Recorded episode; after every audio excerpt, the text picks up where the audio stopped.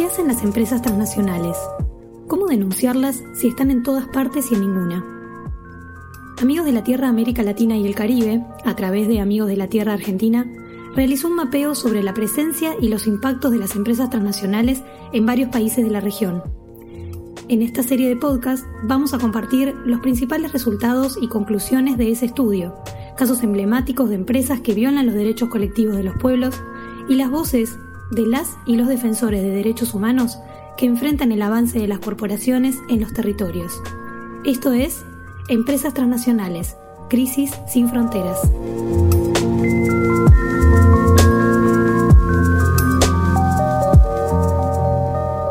Hoy, energía. Esos voltios, ¿de quién son? América Latina y el Caribe ocupa un lugar estratégico en la producción energética internacional teniendo en cuenta las reservas de hidrocarburos, el potencial hidroeléctrico y la producción de materia prima destinada a la elaboración de biocombustibles. Por eso también se encuentra en la mira de las operaciones comerciales de las grandes transnacionales, que, en muy poco tiempo, han monopolizado los diferentes sectores energéticos en la región. Aquí está el 10% de las reservas de petróleo y el 4% del gas del mundo. Vivimos en un lugar estratégico para el norte global por la cercanía a Estados Unidos. Y aunque el consumo ininterrumpido de combustibles fósiles conduce inevitablemente a una crisis del patrón energético mundial, la matriz energética regional todavía no está muy diversificada. 74% sigue dependiendo de hidrocarburos, petróleo, gas y carbón mineral. 15% energía hidroeléctrica y apenas 3% de fuentes renovables. Según el Banco Interamericano de Desarrollo, siguiendo los parámetros de crecimientos actuales, el consumo energético en la región se incrementará en un 80% para el año 2040. De sostener la matriz energética actual, la dependencia de combustibles fósiles será de al menos dos tercios del total y las necesidades de energía eléctrica aumentarán en un 91%. Considerando que estas reservas comenzaron a agotarse, las empresas transnacionales recurren a métodos no convencionales de extracción de hidrocarburos, como el fracking, un método que consiste en la extracción de petróleo o gas a través de la fractura hidráulica de la roca subterránea, y es el más utilizado, a pesar de que genera grandes resistencias por parte de los pueblos, conscientes de los graves impactos ambientales que provoca. El fracking requiere caudales excesivos de agua para la extracción de hidrocarburos, muchas veces en regiones desérticas. Utiliza diferentes químicos, como el cianuro y el ácido sulfúrico, que contaminan la superficie terrestre, las aguas subterráneas, el aire y aumentan los índices de movimiento terrestre. Para analizar el sector energético, en este episodio de Empresas Transnacionales, Crisis sin Fronteras, recuperamos del mapeo de Atalc algunos de los casos emblemáticos que se analizaron en ese documento, donde las transnacionales Chevron, BP Pan American Energy, AES Jenner y Renace o los proyectos hidroeléctricos Aguasarca e Hidroituango toman protagonismo. En este episodio vamos a repasar las afectaciones de la petrolera Chevron en la Amazonía ecuatoriana y el proyecto hidroeléctrico Hidroituango en Colombia.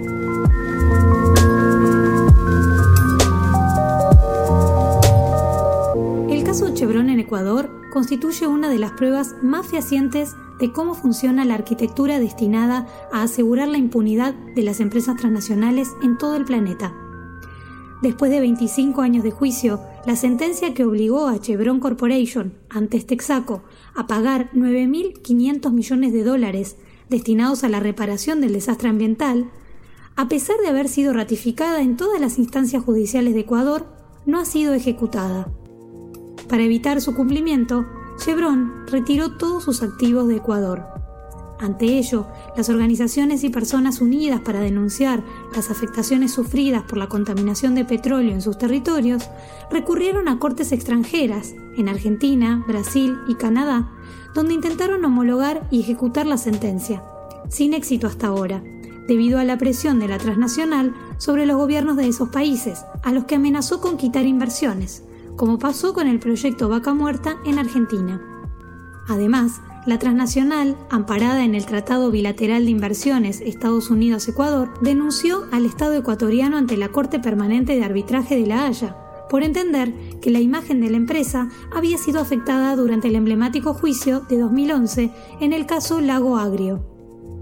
En septiembre de 2018, el tribunal arbitral falló a favor de la empresa y el Estado ecuatoriano, al no apelar esta sentencia, deberá afrontar una suma millonaria que pagará con crédito de deuda externa solicitada al Fondo Monetario Internacional para otros fines, como cubrir presupuesto en educación y salud.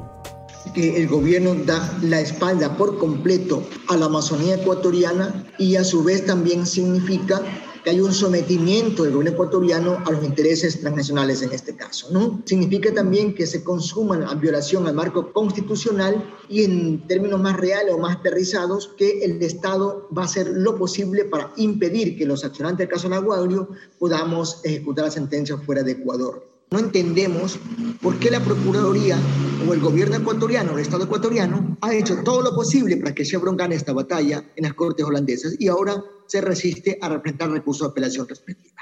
Porque aquí en realidad las transnacionales tienen su propio sistema de justicia, tienen sus propios instrumentos jurídicos, ahí sí son vinculantes, tienen su propia corte de arbitrajes en este caso. Y los derechos humanos quedan sin acceso a eso. Los sistemas de arbitrajes no requieren agotar recursos internos. Las poblaciones víctimas de crímenes corporativos se le exige mediante norma que agoten todo recurso interno. Entonces, esa asimetría sigue creciendo.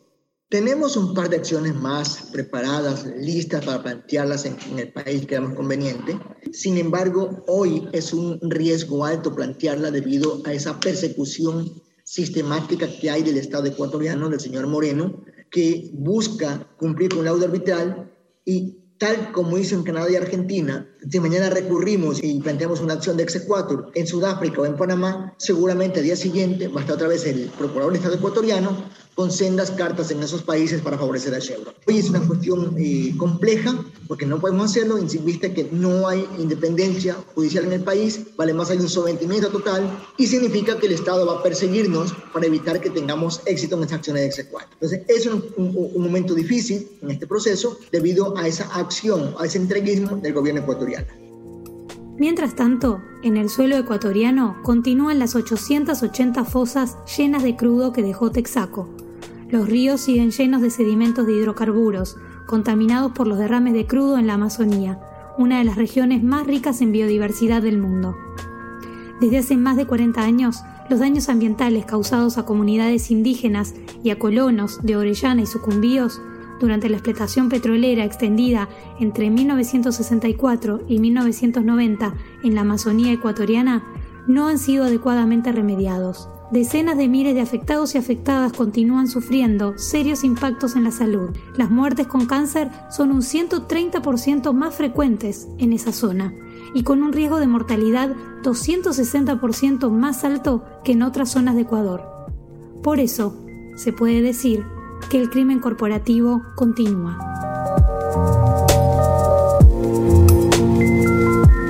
El crecimiento del sector hidroeléctrico en América Latina y el Caribe ha sido exponencial en los últimos 50 años y es muy atractivo para las transnacionales de capitales principalmente europeos, norteamericanos y chinos, por lo que se prevé una mayor expansión de estas empresas corporativas sobre las grandes reservas hídricas de la región.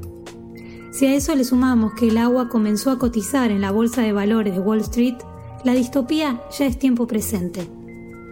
A pesar de que la energía hidroeléctrica suele publicitarse como parte de las energías renovables, los impactos socioambientales que implica la construcción de represas son un grave riesgo para la región, que además desatan conflictos sociales y fuertes rechazos por parte de las poblaciones afectadas.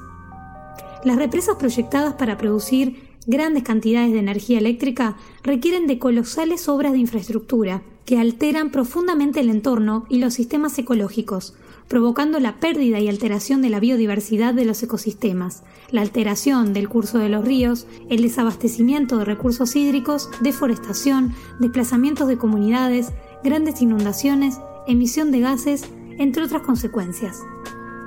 Un ejemplo claro de esto es el proyecto Hidroituango. El proyecto Hidroituango es una hidroeléctrica que incluye una represa de 225 metros de altura y 20 millones de metros cúbicos de volumen, y una central subterránea de 2.400 megawatts de capacidad instalada y 13.930 GW por hora de energía media anual. Se proyectaba que podía proveer de energía al sistema energético colombiano para cubrir la demanda de la minería y del comercio internacional. Está ubicada en el cañón del río Cauca, entre el municipio de Ituango y el corregimiento de Puerto Valdivia, en el departamento de Antioquia. El río Cauca es el segundo río más importante de Colombia. Ya ha sido represado aguas arriba, hay otras represas. En este momento la represa está siendo construida, dicen que está en el 85% de su fase de construcción y está ubicada en el cañón medio del río Cauca. Al menos 18 municipios del norte y este de Antioquia han sido afectados por la obra, que el 27 de abril de 2018 entró en riesgo de colapso cuando un túnel se taponó como consecuencia de la construcción en condiciones irregulares por parte de la empresa al comenzar la obra sin contar con la licencia ambiental correspondiente. La represa se desbordó y tapó dos de los tres túneles de desviación a través de los cuales se evacuaba el río. Un derrumbe de la montaña tapó el tercer túnel y provocó el desbordamiento del cauce. Río abajo se inundaron los pueblos de Ituango y Sabana Larga, dejando sin hogar a 500 habitantes que debieron autoevacuarse, desatendidos por las autoridades locales. Y río arriba dejó secos a pescadores artesanales y barequeros. Ayer en la mañana las comunidades afectadas por la avalancha o por el taponamiento de los túneles que se ha vivido aguas arriba de la represa, pues salieron a manifestar, porque aguas abajo de la represa se secó el río, dejó de pasar el afluente por ese taponamiento. Entonces las comunidades aguas abajo, que son las que habitan de Puerto Valdivia y Caucasia y otros municipios, empezaron la movilización ayer a las 6 de la mañana ahí en el sector de la empresa como tal donde están las obras. Ya luego a las once y media de, de la mañana, pues nos informan que uno de los compañeros que hace parte de otra asociación que se llama ASBAN El Aro, Asociación de Víctimas y Afectados por Megaproyectos El Aro, y su sobrino fueron asesinados en una cafetería de Puerto Valdivia. Diana Giraldo relata el asesinato de Hugo Albeiro George Pérez, integrante de la Asociación de Víctimas y Afectados por Megaproyectos, ASBAM El Aro, del municipio de Ituango, que integraba, como ella, el movimiento Ríos Vivos Antioquia. Hugo Albeiro tenía 47 años y una familia compuesta por su mujer y 12 hijos. En el ataque perpetrado el 2 de mayo de 2018 en Puerto Valdivia, también murió el sobrino de Hugo, Domar Egidio Zapata George. El asesinato de Hugo se produjo, como cuenta Diana, en el contexto de una movilización social de las comunidades de Puerto Valdivia, preocupadas por una posible avalancha como consecuencia de la obstrucción del túnel de desviación de las aguas arriba del río Cauca por la obra de Hidroituango. La familia de Hugo vivía en la vereda Filadelfia del municipio de Ituango y fueron afectados de muchas maneras por la construcción de esta represa. Las autoridades no le reconocen la posesión de su finca, que han habitado ancestralmente y de la cual dependen más de 50 personas. Por la obra, sufrieron daños en los cultivos, perdieron animales de cría y árboles maderables y frutales. Además, los integrantes de la familia son víctimas del conflicto armado, sobrevivientes de las olas de violencia del corregimiento de El Aro. Y es que Hidroituango se desarrolla en un área donde el conflicto armado tuvo lugar y todavía palpita. Se estima que bajo el terreno donde se están construyendo esta mega represa habría unos 2.000 cuerpos de desaparecidos, enterrados en fosas comunes. El área no es segura para desarrollar activismo ambiental y de derechos humanos, donde defensoras y defensores de los territorios, como quienes integran el movimiento Ríos Vivos Colombia, sufren criminalización estigmatización o incluso la muerte. El contexto es supremamente complejo en relación con el riesgo a la vida y la integridad física. Hay muchísima estigmatización, nos han tildado muchas veces de guerrilleros o cuando llegamos a la alcaldía municipal nos dicen, empiezan los comentarios que llegan los guerrilleros o comentarios de ese tipo, de mucha angustia, de mucha preocupación. Hemos buscado muchas medidas para la protección de la vida. El movimiento creó un, plan de prevención y protección colectivo para los integrantes del movimiento como tal. Se hizo con el Ministerio del Interior, que es el encargado del tema Colombia, pero todavía no se ha materializado. La represa se desbordó por errores de planeación del grupo encargado del proyecto, Empresas Públicas de Medellín, EPM, que bajo presiones de los inversionistas quiso poner en marcha esta represa cuya producción de energía, unos 2.400 megawatts, era para beneficiar a la minería, como ya dijimos. la empresa empezó a llenar el embalse de la represa antes de que la infraestructura esté lista y la población evacuada. Económicamente las cosas no son mejores. La Contraloría recientemente ha manifestado que el proyecto necesitaría 114 años para tener un equilibrio económico entre inversiones y ganancias, sin contemplar todos los impactos psicosocioambientales que produjo hasta ahora la obra, mientras que la vida útil del proyecto solo tiene 50 años. Hidroituango es propiedad conjunta del gobierno local de Antioquia y la empresa constructora Grupo EPM, que es socio mayoritario del proyecto. EPM se convirtió en grupo y tiene más de 40 empresas alrededor del mundo, sobre todo en América Latina. Se expandió a Chile y México, ha construido represas en Panamá y tiene presencia en Guatemala y El Salvador, mientras evalúan otros proyectos en Honduras, Brasil y Costa Rica. Para el futuro, existe el proyecto de emitir bonos de la represa en el mercado de valores, lo que podría abrir las puertas a inversionistas internacionales para fases posteriores del proyecto. Pero hoy, Hidroituango atraviesa un periodo de incertidumbre.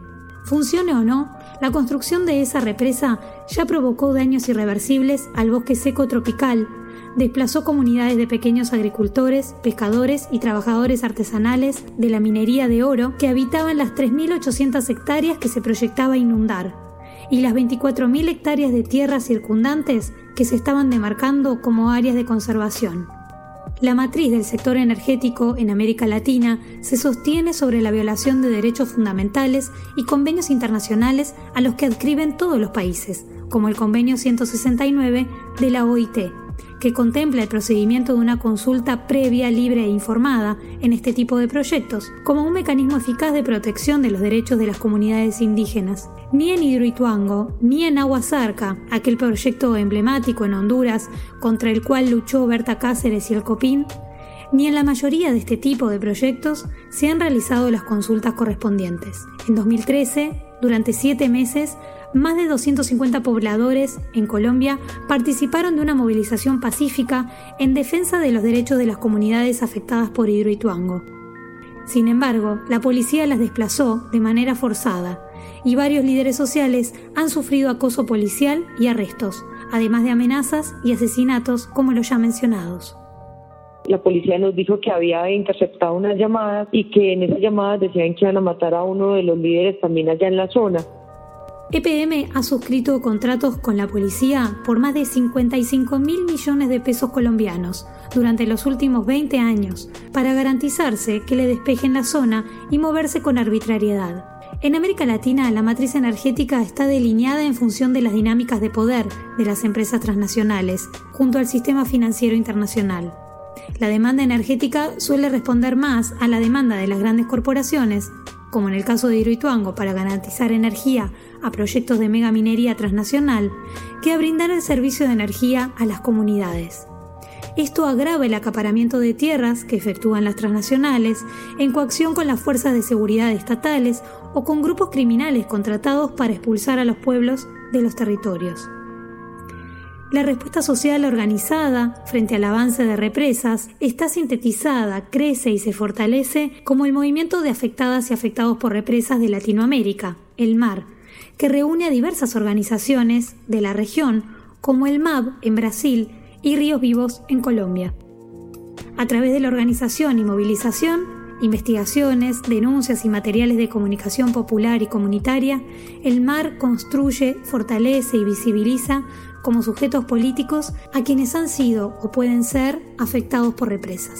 Desde Guatemala, Francisco Rocael, del Consejo de Dirección del Consejo del Pueblo Maya e integrante de la Coordinación Provisional del Mar, repasa los orígenes de este movimiento de afectados por represas y enmarca la lucha contra los megaproyectos hidroeléctricos como parte de la resistencia contra el modelo energético que caracteriza el sistema capitalista y neoliberal.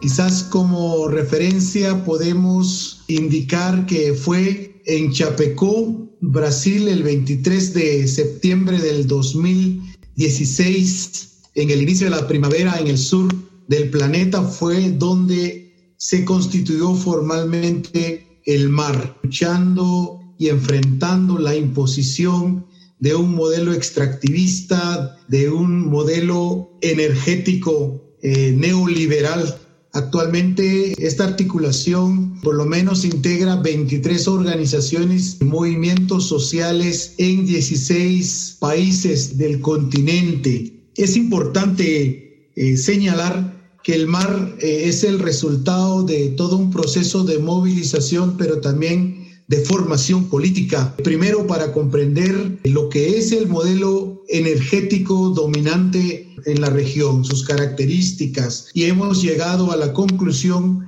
que el modelo energético eh, pues constituye la columna vertebral de este sistema neoliberal, este modelo neoliberal, este sistema capitalista que eh, oprime y despoja a nuestros pueblos. Eso es la gran conclusión que nosotros hemos llegado. Por lo tanto, en el mar consideramos que no es suficiente luchar por la defensa de los ríos, luchar contra una eh, represa o un proyecto en particular. Consideramos que eso es muy importante, pero no es suficiente porque esto tiene una relación directa con la política económica vigente que se impone en nuestros países, que tampoco eh, es una sola empresa, sino que son las corporaciones transnacionales las que tienen proyectos y las que tienen el objetivo y los intereses de despojar nuestros territorios.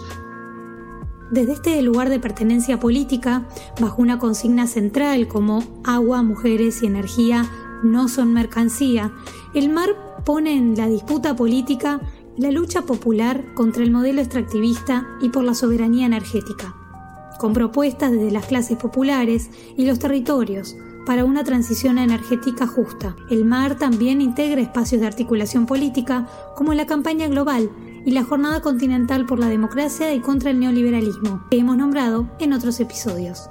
Como vemos, las políticas neoliberales han llevado a la privatización de la producción, distribución y comercialización de la energía en manos de las grandes corporaciones transnacionales.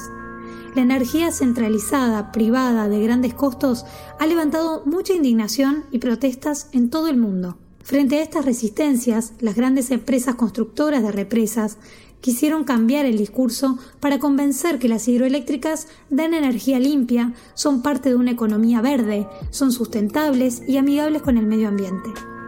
De hecho, uno de los cambios en sus discursos y narrativas es intentar convencer de que las supuestas medianas y pequeñas represas ya no contaminan ni desplazan pueblos. Sin embargo, las organizaciones ambientalistas denuncian que el uso de la energía renovable bajo el mismo modelo extractivo energético genera las mismas consecuencias, como analiza Gustavo Castro desde la Escuela de Justicia Energética que desarrolla Otros Mundos Chiapas, el grupo miembro de Amigos de la Tierra en México, que también integra el mar. Y en esto de las energías renovables, en realidad no cambia el modelo extractivo energético. O sea, tiene las mismas características. Por ejemplo, todos los proyectos de energía renovables implican grandes extensiones de territorios apropiados por las empresas transnacionales. Sean represas, sean eólicos, sean solares, implica expulsión de población, implica corrupción, implica subsidios gubernamentales, implica también eh, difícil acceso a los precios que imponen también las mismas empresas y pérdida de biodiversidad. Igual en el caso de los agrocombustibles para generar incluso energía a las empresas, pues también va acompañada de deforestación, de, monocultivos, etc. Entonces nos parece que el discurso de energías limpias, energías renovables, no se sustenta como tal, ambientalmente sustentable, etcétera, si se basa en mismo modelo energético extractivo, centralizado, sino que tenemos entonces que impulsar energías renovables, pero bajo otra lógica más descentralizada, lo que llamamos una transición justa. En la Escuela de Justicia Energética buscan aprender sobre el significado del actual modelo extractivo energético, las consecuencias socioambientales en los territorios y elaborar análisis y diagnósticos colectivos para diseñar estrategias conjuntas que se encaminen no solo a la resistencia contra este modelo, sino para reflexionar sobre un modelo energético que vaya hacia una transición energética justa.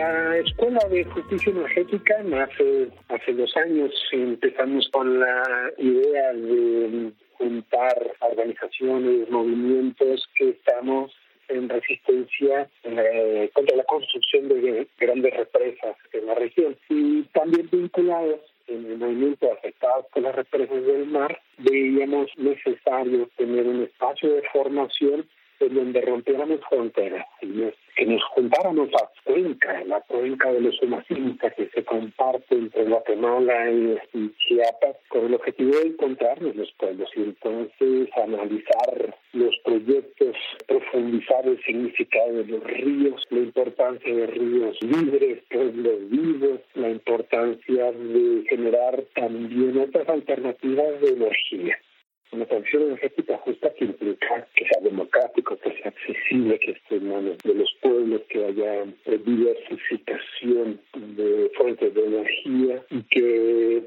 se generen también procesos de participación comunitaria en donde esa descentralización y también a diversas escalas territoriales se puedan generar energía en función de los pueblos, no en función de las grandes transnacionales ni del mercado. Mira, gobierno está impulsando acá el canal interoceánico para cruzar México por el istmo de Tehuantepec. Un tren eléctrico para mover todos los productos de la vida internacionales, aumentar su valor, implica una cantidad de energía y de agua y de recursos impresionantes.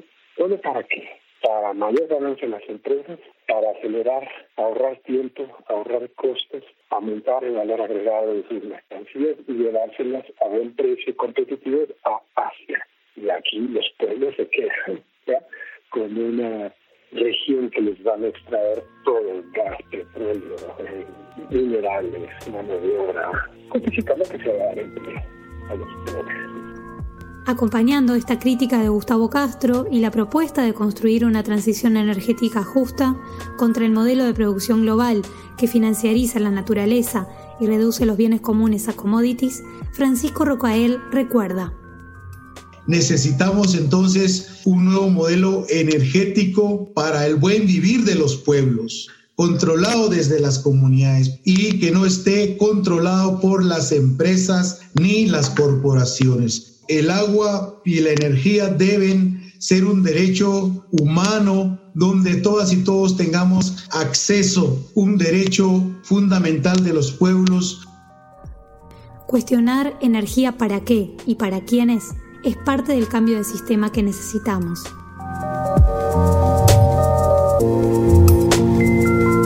¿Te impresionaron los incendios en la Amazonía y en los humedales del río Paraná? ¿Sabes por qué Amigos de la Tierra, el Movimiento de Bosques Tropicales y muchas otras organizaciones afirman que los monocultivos de pinos o eucaliptos no son bosques, sino parte de la propaganda verde de empresas transnacionales?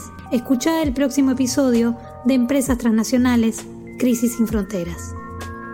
El informe completo Transnacionales y Derechos de los Pueblos en América Latina y el Caribe, Violaciones a la Soberanía Popular, un mapeo sobre la presencia y los impactos de las empresas transnacionales en América Latina y el Caribe, realizado por Amigos de la Tierra América Latina y el Caribe, está publicado en el sitio web www.atalc.org.